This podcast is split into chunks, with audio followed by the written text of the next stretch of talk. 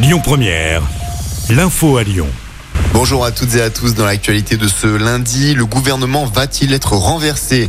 L'Assemblée nationale doit voter les deux motions de censure déposées vendredi à partir de 16h. C'est la motion du groupe Lyot, le plus petit de l'Assemblée qui a le plus de chances de passer, de par son côté transpartisan, contrairement à celle du Rassemblement national. Pour protester contre la réforme des retraites, les manifestations continuent. Le musée des beaux-arts de Lyon est fermé aujourd'hui. Les manifestants occupent les locaux. Des grèves qui concernent aussi l'éducation nationale, notamment le lycée Robert Doisneau à Vaux-en-Velin. Des blocages qui interviennent durant les épreuves du bac qui ont lieu jusqu'à mercredi. Au total, 536 000 lycéens de terminale sont concernés.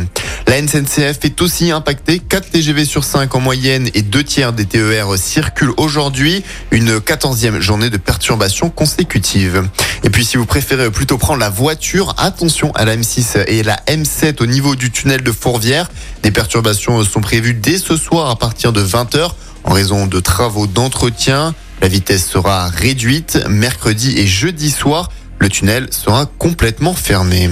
Et puis enfin, du basket et une victoire 85 à 69 pour l'Asvel face à Strasbourg en demi-finale de la Coupe de France. Les Villeurbanais affronteront Monaco le 22 avril pour la grande finale à Bercy.